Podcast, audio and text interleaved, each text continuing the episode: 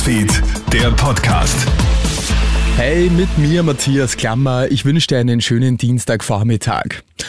Was tun bei einem Flag im Zeugnis? In Wien, Niederösterreich und dem Burgenland starten die Schülerinnen und Schüler am Freitag in die wohlverdienten Sommerferien. Und auch in den anderen Bundesländern ist bereits diese Woche Notenschluss. Für all jene, die ein nicht genügend im Zeugnis finden, bitte nicht verzweifeln. Im Juli soll man unbedingt entspannen und dann gut erholt im August mit dem Lernen zu beginnen. Wichtig ist, dass du dir jetzt noch während der letzten Schultage alle Lernunterlagen organisierst, sagt Angela Schmidt vom Nachhilfeinstitut Lernquadrat.at. Die Unterlagen durchschauen, hat man alle Sachen, was fehlt. Und die Sachen, die fehlen, am besten von einem guten Schüler sozusagen ausborgen, abfotografieren oder ausdrucken und abheften, nachkopieren. Am besten auch noch mit den Lehrerinnen oder mit dem Lehrer sprechen. Wie kann denn so eine Prüfung ausschauen? Wie wird das sein? Wo liegen die Schwerpunkte, dass sie dann gut vorbereitet zur Nachprüfung gehen können? Heftiger Prozess in Niederösterreich. Ein 64-Jähriger muss sich heute am Landesgericht Wiener Neustadt verantworten. Er soll seine Ehefrau im August letzten Jahres mit einem Spitzmeißel getötet haben. Anfangs wird der Mann noch als Zeuge geführt, da er behauptet, Einbrecher haben seine Frau ermordet.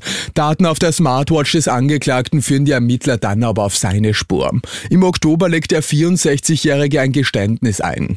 Die Anklage lautet auf Mord, die Verteidigung pocht aber auf Totschlag.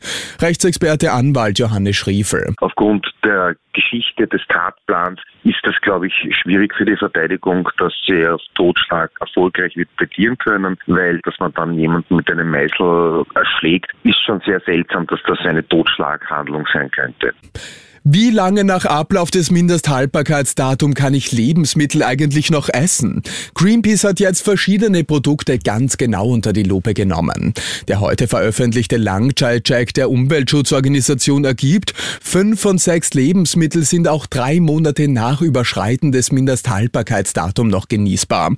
Um welche Produkte es sich hierbei handelt, liest du online auf kronehit.at. Zwei Schülerinnen werden gestern Abend aus der Donau gerettet. Die zwei 16-Jährigen sind in Linz gerade auf einem Schulausflug, als sie am Donaustrand ins Wasser gehen. Dabei werden die beiden Mädchen von der Strömung abgetrieben und kommen aus eigener Kraft nicht mehr an Land. Die Schülerinnen können sich gerade noch an den Brückenpfeilern der Nibelungenbrücke festhalten. Einsatzkräfte können die beiden schließlich wieder sicher an Land bringen. Der Wasserstand in dem umkämpften ukrainischen Gebiet Cherson ist teilweise wieder normal.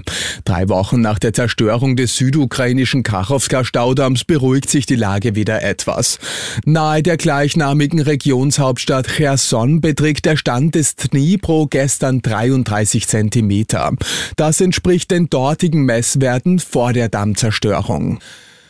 Und könntest du dir als nächstes Auto ein Elektroauto vorstellen? Laut einer aktuellen Umfrage kann sich knapp jeder vierte potenzielle Autokäufer und jede vierte potenzielle Autokäuferin in Österreich vorstellen, ein reines Elektroauto zu kaufen. Das ist sogar mehr als der internationale Schnitt. Hauptgrund sind dabei wohl die hohen Treibstoffkosten. Und das war's schon wieder mit den wichtigsten Infos bis jetzt. Den nächsten Podcast gibt's dann wieder am Abend. Schönen Tag dir. Krone Hits, Newsfeed, der Podcast.